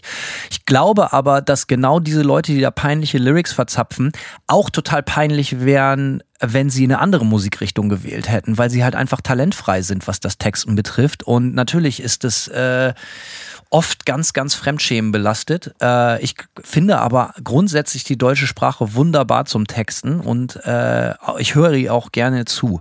Ähm, und es gibt gute Beispiele und ich finde, dass gerade auch im Black Metal Bereich, wo man natürlich jetzt nicht so richtig auf die Sprachverständlichkeit achtet oder achten muss, finde ich, dass es echt geile Sachen gibt, die auch auf Deutsch gesungen sind. Ja, ähm, finde ich ähnlich. Also ich, äh, ich finde auch, dass es ein gewagtes Thema ist. Ich habe früher in meiner, ähm, wie soll ich sagen, früh 2000er so äh, Oldschool Screamo Phase habe ich viel so deutsche Band deutsche Bands gehört wie Eves oder so Höhenangst vielleicht kennt jemand das Album noch und ich fand fand das zum Beispiel eigentlich ziemlich cool und fand auch die deutschen Texte in dem Kontext immer ziemlich cool. Manchmal ist es so ein bisschen cheesy geworden oder dann haben deutsche Bands versucht so ein bisschen poetisch zu klingen. Da fallen mir auch aus der deutschen ja, so alter deutscher Metalcore wie Narziss, die haben, habe ich schon, habe das Gefühl, die haben versucht, sehr poetisch zu klingen. Das ist mal gut gegangen, mal nicht. Ähm, Escapado fallen mir ein. Ja, es ist immer so ein ganz schmaler Grad. Heutzutage habe ich damit größere Schwierigkeiten und äh, nur um Hanno und all seinen Freunden Gefallen zu tun, kann ich natürlich hier wieder mal äh, Wahlbock anführen. Aber wie Rammstein ist eigentlich ein ähnliches Thema. Ich finde auch, dass die deutsche Sprache sehr gut dazu geeignet ist, äh, manchmal so primitive Kraftausdrücke, wenn man das richtig macht, kann es richtig geil sein. Und auch dann ist es, aber auch da schmaler Grad kann auch stumpf werden. So, ne, neue deutsche Härte, wer erinnert, wer erinnert sich nicht? Ganz viel, au, au, ganz au. viel, ganz schlimmer Kram dabei. Neue deutsche Härte, ja. Mhm. Eieiei. Das ist ja die vielleicht schlimmste Musik aller Zeiten. Auch so für so richtige Hinterwäldler. Egal. Ja. Don't get me started. Ich mach mal direkt weiter. Ähm, Alter. Swimming Sponge habt ihr KI schon als Unterstützung zum Schreiben oder Musikproduktion genutzt oder kennt welche in eurem Umkreis, die KI genutzt haben? Würdet ihr in Zukunft auf das breite Angebot mal zurückgreifen? Das reicht mittlerweile ja von einfachen Lyric- und Tab-Ideen bis hin zum Mastering. Äh, Stichwort Gent. Äh, oh, das Stichwort habe ich gemacht, sorry. Ach so, okay, ja, dann sag mal Stichwort Gent, Simon. Ja, ich habe witzigerweise gerade vor ein paar Tagen einen Post gelesen, wo äh, um die um das gleiche Thema rumphilosophiert wurde. Und da hat jemand drunter kommentiert, dass bisher komplett äh, KI generierte Musik aus dem Metal-Bereich eigentlich nur noch ähm, äh, generischem Wegwerf-Gent äh, sich geklungen hat oder dass die Beispiele waren, die er bisher gehört hat. Der meiste Gent, ja. Richtig, genau. Da, also kein Unterschied zu, zu dem, was Menschen ja, also machen. Mission accomplished, Alter. ja, auf jeden Fall. Ähm, ja, äh, um die Frage aber richtig zu beantworten, äh, ich bezweifle, ich bezweifle tatsächlich, dass das sich im Metal und Rockbereich langfristig etablieren wird. Es wird mit Sicherheit Leute geben, die darauf zurückgreifen, die das ausprobieren werden. Gab es auch schon so einige ähm, Beispiele über die letzten Jahre. Irgendwie gab es, glaube ich, so ein KI kreiertes Album, was so wie Dillinger Escape Plan klang, aber es klang halt auch echt random so. Ich bezweifle, dass da wirklich viel mit zu machen ist. Äh, vielleicht bin ich aber auch Hinterwäldler und habe keine Ahnung. Also ich glaube, dass da ganz viel mitzumachen ist äh, und dass bald wirklich möglich ist, Songs zu machen, wo du wirklich denkst, Alter, ist das geil und die komplett künstlich gemacht wurden. Es gibt überhaupt keinen Grund daran, nicht zu glauben. Das Ding ist, dass dann natürlich Leute, die Musik alter Schule machen, wie Simon und ich und ganz viele andere noch da draußen, äh, hoffentlich ein, naja, also ich hoffe nicht, dass das eine Nische wird, aber ich hoffe, dass das dann nochmal irgendwie dieses Talent, das alles selber zu machen, vielleicht dann noch besonderer wird. Denn auch heutzutage ist es schwer genug, alleine einen Song zu schreiben, zu produzieren, aufzunehmen. Äh, aber ich habe überhaupt keine Zweifel, dass das passieren wird. Äh, hundertprozentig nicht. Okay, hey, fair enough. Dann machen wir weiter. Ja. Nächste Frage kommt von Simon Gnieder. Und zwar äh, ist diese an dich gestellt, Hanno. Äh, mal eine Frage an Hanno. In welchem Tuning wird Hang im Low gespielt? Würde es gerne nachspielen, bin aber zu beschissen im Transkribieren, dass ich es raushören könnte. Gut, äh, lieber Simon, da haben wir was gemeinsam, denn ich kann dir das gar nicht so richtig genau sagen. ähm, ich glaube, live spiele ich, den, also ich spiele eine Bariton und äh, mit einem mit einem äh, äh, Drop Tuning in A ist. Also und auf Platte mache ich eigentlich alles zwischen B, A ist und A. Also irgendwo da würde ich mal versuchen. äh, falls das hilft, viel Glück. Äh, schreib, wie es gelaufen ist.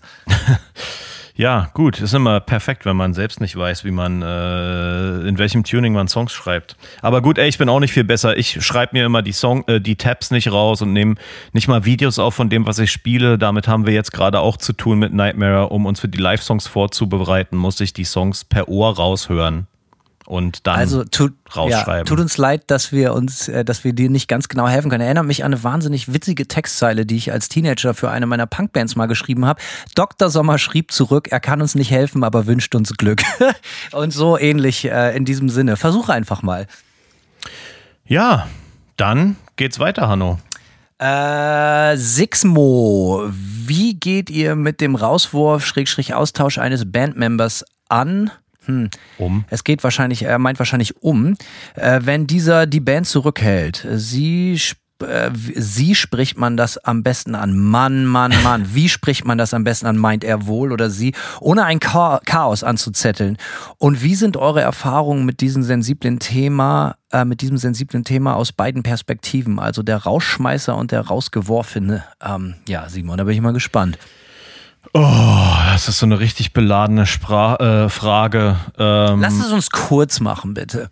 Okay, kurz gesagt, ich sag mal so, wenn man wirklich merkt, dass jemand in einer Band nicht äh, am gleichen Strang zieht wie der Rest, muss man sich einfach irgendwann das eingestehen und muss dann auch diese Konsequenzen ziehen egal wie schmerzhaft es vielleicht ist. Und da ist es auch manchmal, weißt du, da selbst in alter Freundschaft, wenn, wenn man, man klammert ja auch manchmal an Leuten so, ja, irgendwie, weil man eben, weil man einfach lange schon verbunden ist miteinander. Aber wenn es so richtig auseinanderdriftet und überhaupt nicht mehr zu vereinbaren ist, dann muss man leider da manchmal einen Cut machen. Und das ist schmerzhaft äh, für alle Seiten.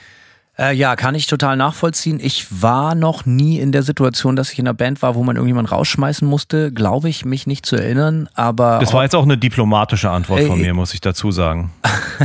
aber heutzutage, also ich bin da vielleicht auch Hardliner, wenn, wenn alle sich Mühe geben und am selben Strang ziehen und einer zieht einfach nicht mit, dann hat der oder diejenige das Wirken in diesem Zusammenkonglomerat einfach meiner Meinung nach verwirkt. Also sein Mitwirken. Ja. Also so, ne? Warum soll man sich aufhalten lassen, wenn einem eine Sache total wichtig ist? So, es gibt ja nochmal einen Unterschied, wenn jemand zum Beispiel an seinem Instrument begrenzt ist, aber sagt so, ey, Freundschaft und Good Vibes sind uns wichtiger, als dass der oder die jetzt die krassesten Solos schredden kann oder sonst was, kann ich das total nachvollziehen, dass man sagt so, ja, dann finden wir einen Weg, einen Workaround drumherum. So, aber wenn das jemand ist, der einfach keinen Bock hat, sich gehen lässt und sich keine Mühe gibt und nicht dieselbe Power und Energie reinsteckt, so ja, tut mir leid, bei aller Liebe, dann äh, muss man hier ein einen Cut machen. Ich, wie gesagt, ich war in der Situation noch nicht, äh, aber äh, so würde ich es, glaube ich, heute angehen. Ja, zu Recht. Äh, Johannes Death fragt, wie ist das Miteinander im Backstage-Bereich, gerade bei großen Festivals? Mich interessiert vor allem, wie sich große Künstler verhalten oder separieren und ob es aus eurer Sicht möglich ist, Anonymität zu wahren. Äh, ich war auf einem Festival, wo eine Band gespielt hat, die tatsächlich komplett anonym ist. Wie läuft das ab, beziehungsweise was denkt ihr darüber? Die Band war Mama League, kenne ich sogar die Band, wusste gar nicht, dass die anonym sind, weil mich Bands oft so wenig nur noch interessieren auf dem Level. Was meint er mit anonym? Was äh, anonym heißt wahrscheinlich, dass das äh, unser viel zitiertes Thema von Masken und Roben, ähm, ganz ehrlich, ich, ich stelle jetzt mal eine Gegenfrage. Wenn Mama League, äh, ich weiß ja nicht, ob die sich Mühe gegeben haben, im Backstage anonym zu bleiben, ähm, wenn das jetzt nicht gerade Brad Pitt und ähm, Rudi Völler sind, die in Mama League spielen, who, wer würde das wissen? Ja, da könnten die auch im Backstage ohne Masken rumlaufen und äh, niemand wäre schlauer. Also dieses ganze Brimborium um, um Anonymität geht mir langsam so auf den Keks, Alter.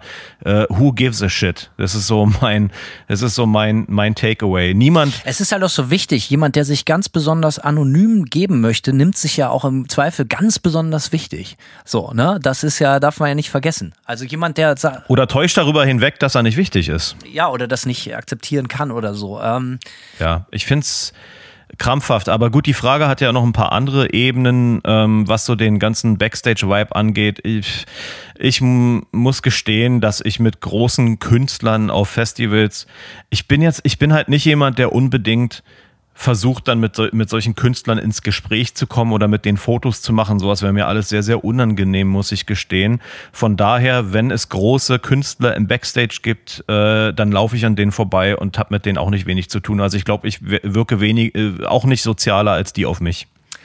Ich habe da ein paar coole Anekdoten. Äh, umso, also ne, manche, manche Künstler sind einfach richtige Assis. Ich, ich erinnere mich, Alter, ich hoffe, ich tue denen jetzt kein Unrecht, aber ich habe so ein paar Hellfest. Jedes Mal, wenn wir Hellfest spielen, ist das irgendwie weird. Ich glaube, es handelte sich, ähm, weil das muss ich kurz, bevor ich das sage, paar, bevor ich was falsch sage.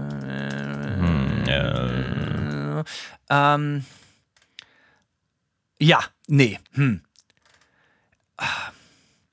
Es gab äh, es gab, es gab so, so, so eine, ich weiß nicht mehr, welche Band das war. Es war 19, äh, 2015. Da war irgendwie so eine von diesen ganz, ganz, ganz großen Metalcore-Bands, weißt du, mit so jungen, schönen Männern. So, mhm. weißt du, wer kennt sie nicht? So, also ich weiß nicht genau, wer es war, aber da stand tatsächlich überall bei jedem Backstage-Eingang, äh, war für die ganzen Securities, war so eine große Liste mit den verschiedenen Farbcodes irgendwie, ja, das sind Journalisten, das sind Musiker, das ist Crew und so weiter. Und äh, bei dieser Band waren nur Fotos von den Gesichtern neben die geklebt äh, äh bei den bei den bei den VIP-Schleusen oder ähm, Backstage-Schleusen. Und da stand original lass diese Menschen immer durch, egal wie viele Leute sie dabei haben und äh, sprich sie nicht an. Das stand da wirklich drin. Und da hat doch der Bad Religion Gitarrist dann später halt auch so äh, äh, im Internet was drüber geschrieben, meint so, Alter, was seid ihr für Müllmenschen, so, weißt du, so. Und das hat das auch vollkommen zurecht gemacht, so, ne, was ist das, was denkt ihr, wer ihr seid, Alter, so, ne. Und das war tatsächlich beim Hellfest, wenn ich mich nicht täusche. Ja. Ich weiß nicht mehr, welche Band das war. Wir finden das für euch raus. Und das war schon richtig krass, wie Leute, was sich Leute einbilden manchmal. Und ich war auch schon mal bei auf einem Festival, da hatte äh, äh, zum Beispiel Iron Maiden haben da gespielt und die hatten Teil des, des, des Stadions oder das war so ein riesiges Festival, hatten da einen eigenen unterirdischen, komplett eine eigene Stadt, Alter, als Backstage-Bereich. Das war unglaublich. Slayer ist auch immer ziemlich krass gewesen. Wir haben ein paar Mal mit denen auf dem Festival gespielt. So, jeder hat dann einen Backstage und die haben halt ein eigenes Backstage-Dorf. So, ne? Ähm, auch immer krass gewesen. Äh, und was ich auch wieder dann 2019 beim Hellfest erlebt habe, das war sehr, sehr lustig, dass dann da halt einfach die normale Essensausgabe für die ganzen Künstler war. Und wer steht da halt einfach so mitten in der Reihe und ungeschminkt und denkt sich überhaupt nichts dabei? Gene Simmons von Kiss, Alter, und steht da mit seinem Teller für Gulasch an. So, mit so, weißt du, wie, so, das fand ich total geil. Das war eh das Skurrilste. Man kommt in diesen Backstage-Reich und es ist da Gene Simmons von Kiss schräg gegenüber aus irgendeinem unerklärlichen Grund in Frankreich beim Hellfest die bösen Onkels und man läuft dazwischen so, was ist das, ein schlechter Acid-Traum so, weißt du, so, das war wirklich sehr, sehr, sehr weird. Äh, also manche Künstler scheinen überhaupt keine Extrawurst äh, zu wollen und das finde ich ja auch immer gut. So, äh, warum die bösen Onkels jetzt beim Hellfest in Frankreich gespielt waren, kann ich mir bis heute nicht erklären. Es war auf jeden Fall lustig. Die haben nachmittags um drei gespielt oder um zwei Uhr äh, auf der Hauptbühne und keinen hat's interessiert. Äh, das war auf jeden Fall sehr, sehr lustig zu sehen. Ähm, aber sehr skurril auch. Und äh, wie gesagt, äh, Gene Simmons in der Essensschlange, der da ganz artig wartet für Gulasch, das äh, fand ich auch enorm geil. Ja, ist doch schön. Weißt du was? Ich lese gleich die nächste Frage auch noch vor, weil sie dir gestellt wird. Hanno, Thema Gesang. Hast du denn äh, deinen Gesangsstil so anlernen müssen oder geübt? Denn in früheren Zeiten klangst du noch anders vom Gesang her, also vor Mantar. Das ist ganz witzig. Also diesen Gesangsstil, den ich jetzt bei Manta an den Tag lege, nee, das habe ich weder geübt noch gelernt. Offensichtlich nicht gelernt, weil ich auch echt nicht gut da drin bin und auch meine Stimme ständig kaputt mache. Ähm, als wir die erste Platte aufgenommen haben, die Death by Burning, der ein oder andere mag sie kennen, haben wir die einfach, Irinsch und ich haben da irgendwie ein paar Monate gejammt, haben gesagt, komm, wir machen jetzt ein Demo-Tape, so, und da sollte eigentlich nur eine Kassette draus entstehen, bla, bla, bla, die Geschichte ist altbekannt. Äh, und dann haben wir das auch beim Proben nie, weil die Gesangsanlage auch nicht viel Power hatte, weil wir viel zu laut waren, haben wir immer ohne Gesang geprobt. Und ich habe einfach immer nur so was vor mich hingemurmelt, um so das zu phrasieren. Und dann haben wir halt die Instrumentale dann irgendwann aufgenommen und dann hieß es so, jetzt Hanno, ja, jetzt müssen wir Gesang aufnehmen. Es war eigentlich bis zu dem Moment, wo auf Record gedrückt wurde, völlig unklar, was wir da für einen Gesangsstil rauflegen würden. Und der erste Song, den wir aufgenommen haben von Manta, war ein Song, der ist auf dieser Death by Burning Debütplatte drauf, der heißt Swinging the Eclipse. Und der Song ging los und ich habe einfach angefangen zu brüllen und allen ist so ein bisschen die Kinnlade runtergefallen, weil damit gar keiner gerechnet hatte, inklusive mir selber, weil es klang irgendwie weird und geil und ich selber wusste überhaupt nicht, was passiert. Und seitdem klingt das irgendwie so, weil ich halt einfach ohne Technik und ohne jemals im Extrem Metal gesungen zu haben, einfach wirklich nur gebrüllt und geschrien habe. Und es sollte schon immer so klingen, als würde ich jemanden durchschneiden wollen und nicht irgendwie wie so ein geil trainierter schwer äh, äh Extrem-Metal-Sänger oder irgendwie sowas. Also nee, das absolutes Zufallsprodukt. Äh, hätte auch, also das hätte auch das Ende der Band werden können, in dem Moment, wo dann mein Gesangseinsatz kommt beim Recording. Und äh, ich kann das gar nicht. Also wir haben großkotzig die Band einfach gegründet, von wegen, das wird schon klappen. Und es hat dann auch geklappt. Aber es war so ein bisschen Zufall. Hm, alles klar.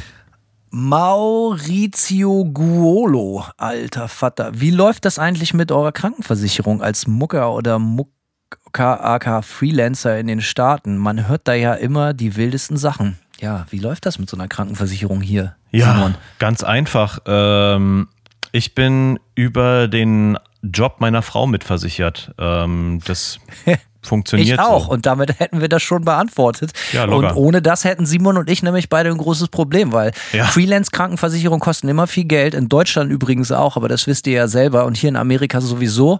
Äh, und wir müssen immer artig sein, weil wenn unsere Frauen sich trennen oder ihren Job verlieren, wäre auch scheiße. Dann stehen wir nämlich ziemlich gearscht da. Sowohl Simon als auch ich. Ich hoffe, äh, das ist Antwort genug. Ja, würde ich auch sagen. Äh, nächste Frage ist, an wen gebt ihr Gästeliste für eure Shows raus? Alte FreundInnen oder Businessleute? Äh, kurze, knappe Antwort, beides. Bevorzugt natürlich äh, ich, alte FreundInnen. Businessleute. genau. Bevorzugt nur Business, knallhart. Nee, bevorzugt äh, natürlich äh, Leute, die man äh, gut kennt. Was man oft machen kann, ist Businessleute auf die sogenannte Presseliste drauf zu klatschen, wenn es auf der persönlichen Gästeliste voll wird. Aber im Normalfall ähm, habe ich damit keine Probleme. Ich habe oft mehr Kapazität als Leute, die auf die Liste kommen. Manta ist weltweit bekannt, die traurigste Gästeliste aller Zeiten zu haben und es kommt wirklich nicht selten vor, dass wir gar keine Gäste haben. Also wirklich in vielen Städten ist das so, ja, hier ist Gästeliste, bitte nicht mehr als 25 Leute und das so, ja, ey, Rinsch, hast du jemanden? Nee, du, nee.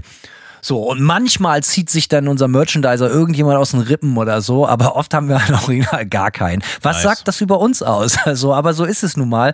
Ähm, was, worauf ich so ein bisschen allergisch drauf reagiere, haben Irinsch und ich uns auch gerade vor ein paar Tagen drüber unterhalten, wenn so Leute, mit denen man seit, seit fünf Jahren nicht geredet hat, die sich aus Nichts melden und auch man schon vor fünf Jahren eigentlich nicht mit denen befreundet waren, die nicht mal die Telefonnummer von einem haben, sondern dann so im Freundeskreis rumfragen, um die eigene Nummer rauszufinden oder einen über Facebook oder so anzuschreiben. Äh, hey, ich weiß nicht, ob du dich erinnerst, aber ich bin der und der, da hört es bei mir dann schon immer auf. So, ich sag so, Alter, wenn ich mit dir seit fünf Jahren nicht geredet habe, so, äh, dann ist das vielleicht nicht so, dass ich dich auf die Gästeliste schreibe, weil offensichtlich bin weder ich dir wichtig noch du mir. Ja, solche Fragen ignoriere ich entweder oder. Oder äh, boxe. Äh, manchmal ist es auch so, da kommt es so ein bisschen random und ich will so ein bisschen beleidigt sein und dann denke ich mir auch trotzdem so, ah, aber weißt du was, eigentlich, eigentlich ein sympathischer Typ, why not? Ey, wenn das coole Leute sind, natürlich, umso älter man wird, umso größer werden die Zeitfenster, Mhm. in denen man nicht mit alten Freunden und Bekannten spricht. Das ist Genau. natürlich verstanden. Aber ich beziehe mich jetzt auf Leute, in denen man auch schon vor den fünf Jahren, wo man nicht gesprochen hat, irgendwie fast nichts zu tun hat. Also zum Beispiel immer, wenn wir in Hamburg spielen, ich sag das jetzt einfach mal, Jetzt kommt's. äh, meldet sich ein alter Chef, den ich mal hatte. Also bitte sei nicht böse, wenn du das hörst, so.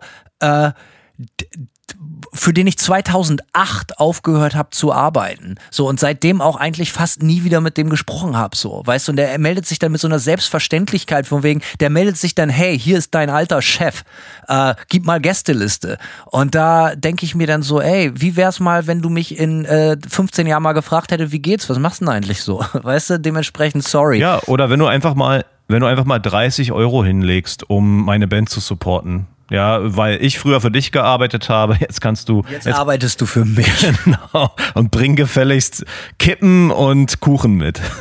Ja, nee, also no hard feelings, aber das sind so Sachen, die ignoriere ich dann auf eine sehr unarrogante Art und Weise. Einfach ignoriere ich dann. Also nehme ich dann so, dem nehme ich mich nicht an. Verstehe. Naja. Tobias Schlawinski, äh, Tobian Schlawinski, absoluter äh, äh, entweder Privatdetektiv oder Pornodarsteller, eins von beiden. Beides. Äh, was haltet ihr vom Digitech Band Monkey? Hab seit K15 Jahren einen und das Teil hat seither je, äh, seit jeher einen festen Platz in meinem Setup, hauptsächlich als Booster.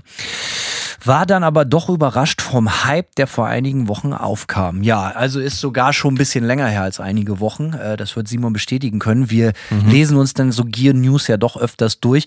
Ähm, ich persönlich mit, bin mit dem Back, Bad Monkey nicht vertraut. Ich kenne es natürlich vom Hörensagen und weiß auch, dass das Ding total gehypt wird, weil irgendjemand im Internet mal behauptet hat, it's a poor man, dies und das. It's a poor man, so und so. Und Klon, Zentauren, Klon- Dingsblums. Genau. Und man kann mit dem Ding alles machen. I know. Äh, ist auch cool. Ich finde solche Hypes total einfach, weil ein Pedal ist immer genauso viel wert. Nicht, was es kostet oder was das Internet sagt, was gerade angesagt ist, sondern es ist immer genauso viel wert, was du damit anstellst oder was es für dich erreichen kann. Dementsprechend hast du das schon ganz richtig gemacht, Tobian. Scheiß auf den Hype und wenn es für dich seit 15 Jahren funktioniert, ist es für dich ein arschgeiles Pedal. Ich habe gerade äh, eine ähnliche Geschichte und zwar habe ich durch Zufall mitgekriegt, dass gerade Nobles, das ist auch so eine alte 80er Firma, glaube ich, äh, DT1 Distortion, äh, das war Buzzys, ich habe den äh, meinen besten Freund Buzzy hier und da mal erwähnt. Erst das Verzerrerpedal, äh, das liegt mittlerweile wie so viele von seinen Sachen hier bei mir in Florida. Ähm, habe ich gerade festgestellt, Buzzy, äh, sorry, wenn du das hörst, ist jetzt zu spät, kriegst du nicht wieder. Ähm, habe ich gesehen, dass das Teil irgendwie um die 400 Dollar gehandelt wird. In guter Verfassung teilweise noch teurer. Ist mir völlig unerklärlich. Das Ding war auch damals ja schon nicht so mega geil, aber irgendjemand hat neulich behauptet, dass das der absolut heißeste Scheiß war. So ein ganz hässliches äh, äh, Halbplastikpedal äh, in Gelb.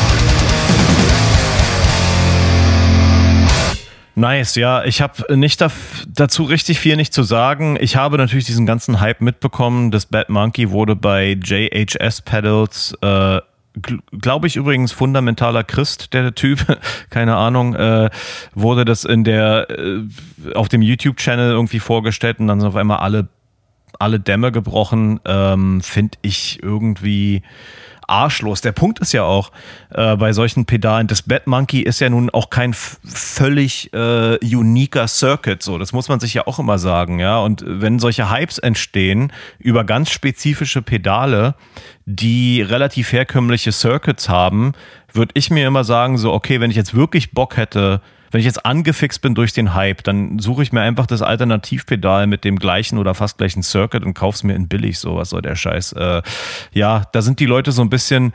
Ich habe ein, ein anderes Beispiel, ich kenne das manchmal mit Vinyl. Ja, wir haben mittlerweile ein Zeitalter erreicht, wo für mich gefühlt alles auf Vinyl irgendwann nachgepresst wird. Ja, früher gab es manchmal so Sachen, die wurden einmal gepresst, 2001, 1993, who knows, und dann für 20 Jahre gar nicht. Und dann ist es so, okay, dann gibt man manchmal auch mehr Geld für eine Platte aus, so, ja, und kauft die sich gebraucht für einen Huni oder irgendwas, weil man einfach nicht ohne leben kann.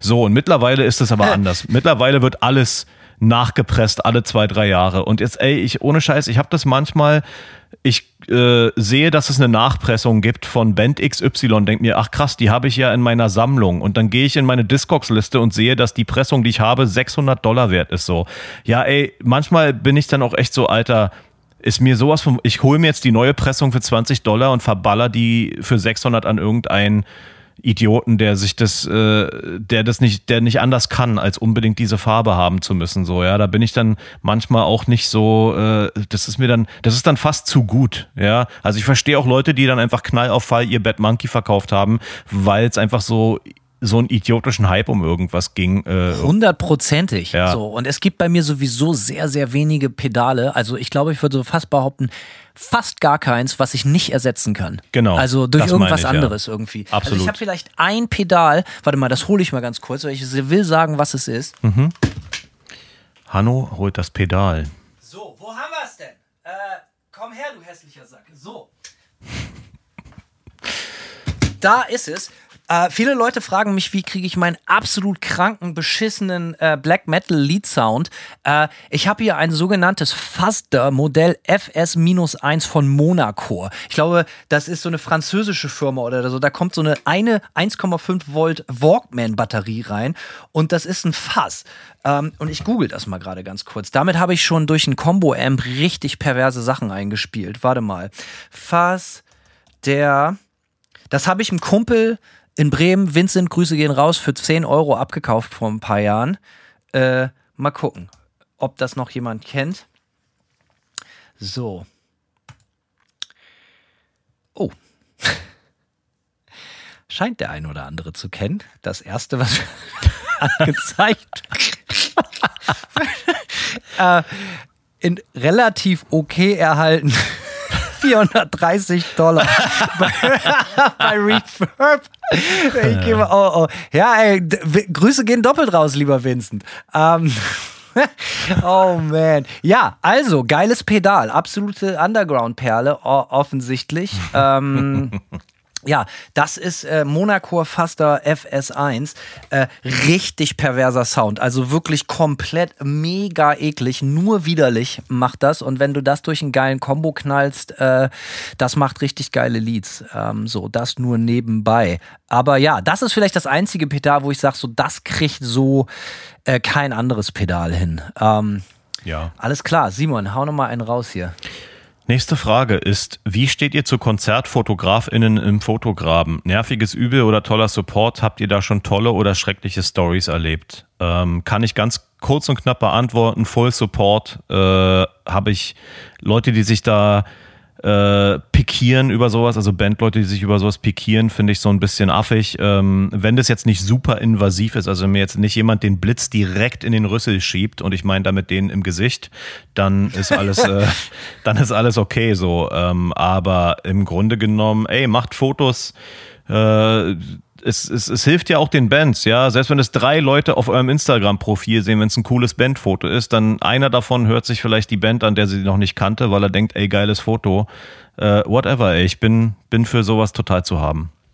Ich supporte das auch äh, zu 100 Prozent. Äh, weil, Alter, das, äh, ne, man muss, will ja geile Konzertfotos auch sehen und so. Und, äh, Es sind auch Zeitzeugen. ja, ja, ja, ganz genau. Also ich bin da auch immer sehr vorsichtig und ich, ich bin auch der, der, wenn ich jemanden sehe, der oder die da gerade fotografiert, ich schmeiß da auch gerne mal eine coole Pose. Also da mach, machen wir uns nichts vor. Also ich bin da schon dann, äh, liefer denen auch gerne Futter. Wie auf dem roten Teppich. Dafür bin ich auch bekannt. Da bin ich immer gern gesehener Gast. Äh, Und ich habe das auch noch nie erlebt, dass irgendwie ein Fotograf oder Fotografin irgendwie zu nahe gekommen wäre. Das Einzige, wo ich nicht so richtig für zu haben bin, ist so von wegen so ganz kurzfristig, wenn so Leute dann ankommen, äh, nach dem Konzert, so 30 Sekunden später, ey, könnt ihr noch mal kurz rauskommen, wir machen noch mal so ein paar irgendwie Action-Shots, irgendwie noch mal so nach dem Konzert, so, äh, da will ich eigentlich meine Ruhe haben oder so, aber es geht ja um Konzertfotografie und natürlich äh, vollster Support. So. Ähm, Konzertfotografie, da waren wir. So, also ich würde jetzt erstmal, bevor ich die Frage stelle, folgendes anmoderieren. Wir versuchen schnell durch die Fragen durchzugehen, aber natürlich sind es immer noch sehr, sehr viele. Ich würde vorschlagen, Simon, wir Ja. machen hier mit der nächsten Frage einen Break und liefern die zweite Folge der, äh, diesjährigen äh, FAQ-Folge direkt äh, so zeitnah wie möglich, so weit möchte ich mich nicht weiter aus dem Fenster lehnen als so, hinterher. Ähm, denn der Tisch ist voll, aber wir wollen euch auch nicht langweilen und ihr könnt euch auf die zweite Hälfte freuen. Äh, und erst nochmal danke für die ganzen Fragen und es gibt dann dementsprechend noch einen zweiten Teil in kürzester Zeit hinterher. Bad Luck Johnny fragt. Ausrede zum digitalen Windows-Shopping. Angenommen, ihr solltet eine Tour spielen. Aber das ganze Gear ist aus dem Flieger gefallen. Wie sehe ein Ersatz mit Kram aus, den man überall kaufen kann? Falls auch noch das Sparschwein rausgefallen ist, wie weit kämt ihr dabei mit 1500 Euro? Caps stellt das Venue. Prost, ihr Penner. Ja, Prost, du Penner und danke für die Frage. Simon, du als erstes. Jawohl, das ist doch eine richtig gute Frage, um äh, hier auch abzuschließen, ja. Ähm, Finde ich auch. Folgendes. Ich bin ja, wie Hanno auch schon mal eingangs irgendwann erwähnt hat, ich benutze ja oft den Camper Live. Äh, ist, wenn ich jetzt dafür einen Ersatz finden müsste, habe ich, glaube ich, eine gute Lösung. Und zwar gibt es seit kurzem so ein äh, kleines Pedal, das heißt Tonex. Ähm, und mit dem Tonex äh, Ecosystem kannst du eigentlich wie mit dem Camper Profile von Amps machen. Und dieses Pedal kostet nur 350 Dollar oder so.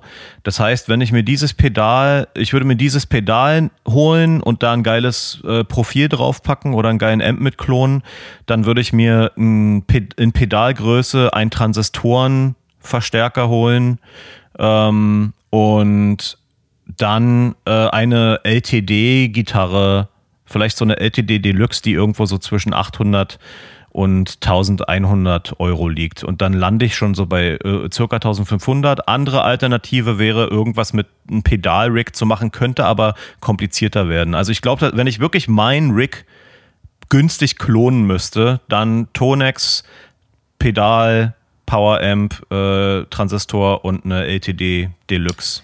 Ja, ich würde auch äh, mir eine LTD Bariton, die günstigste, die ich irgendwie kriegen kann, ähm, spielen äh, da, also, ne, das muss irgendwie klappen. Ähm, und wahrscheinlich 1500 Euro ist natürlich wirklich nicht viel, weil ich spiele ja nun wirklich immer mindestens drei Amps so und das mit den Pedalen ist auch nicht. Ich würde wahrscheinlich versuchen, mir schnell zwei gebrauchte 5150s zu organisieren, äh, die einen guten Crunch-Sound machen können, der solide und immer berechenbar ist. Damit kann ich besser arbeiten als mit mittelmäßigen JCM 800ern oder irgendwelchen Orange-Teilen meistens, weil ich genau weiß, was sie machen. Und äh, wird da ein Boss DS2 auf die eine Seite und auf die andere Seite ein Metal Muff vorknallen. Du, ähm, nur mal ganz kurzer Einwand. Mit 1000, mit der Kohle, zwei 5150s kriegst du damit jetzt nicht mehr ran. Da sind die Preise ganz schön durch die Decke gegangen in den letzten gut, Monaten. Gut, dann, äh, dann, dann, pass auf, dann würde ich es anders machen. Dann würde ich tatsächlich trotzdem noch, äh, äh, würde ich mir, pass auf, dann würde ich mir eine Ratte ziehen, dann würde ich mir ein DS2 ziehen und äh, ein Metal Muff ziehen und äh, zwei von diesen ganzen, die wir auch schon hier besprochen haben, von so einem äh, wie, wie nennt man sie? So, so, so, so, so, so ein Dieses Amp. Blackstar Amp-Ding, was wir getestet haben? Ja, ja, zum Beispiel. So, so, sowas, weil die Dinger klangen wirklich ausgesprochen gut. Ja. Und da komme ich mit drei Tretminen und 1500 Euro, ja, da komme ich auf jeden Fall hin. Zwei von solchen Teilen, die drei besagten Treter und für den Bass bräuchte ich ein Octaver-Pedal und einen Russen Big Muff, gerne auch als Klon. Und den würde ich direkt über eine billige DI-Box in die PA spielen. Und äh, ihr werdet verblüfft, wie gut das alles klingt. Ja, auf jeden. Das ist äh, äh, gute Erinnerung nochmal, dieses Blackstar Amp-Ding. Wenn ich ein Pedal-Rig machen würde, was ein Power-Amp braucht, dann würde ich auch, auch genau das benutzen. Simon hat Bock gemacht, äh, ausgesprochen ja. Bock. Immer wieder schön diese FAQ-Folgen, muss man sagen. Wir freuen uns auf die nächste Runde. Sind noch einige Fragen im Pod, äh, werden wir beantworten. Äh, Machen Simon, wir so. danke für deine Zeit. Äh, auch dir, danke für deine Zeit und gute Besserung, Hanno, ne? Ich werde es überleben, hoffentlich. Ansonsten äh, viel Spaß mit der letzten Folge. ähm, Simon Hauste. Auch rein, tschüss. Ciao.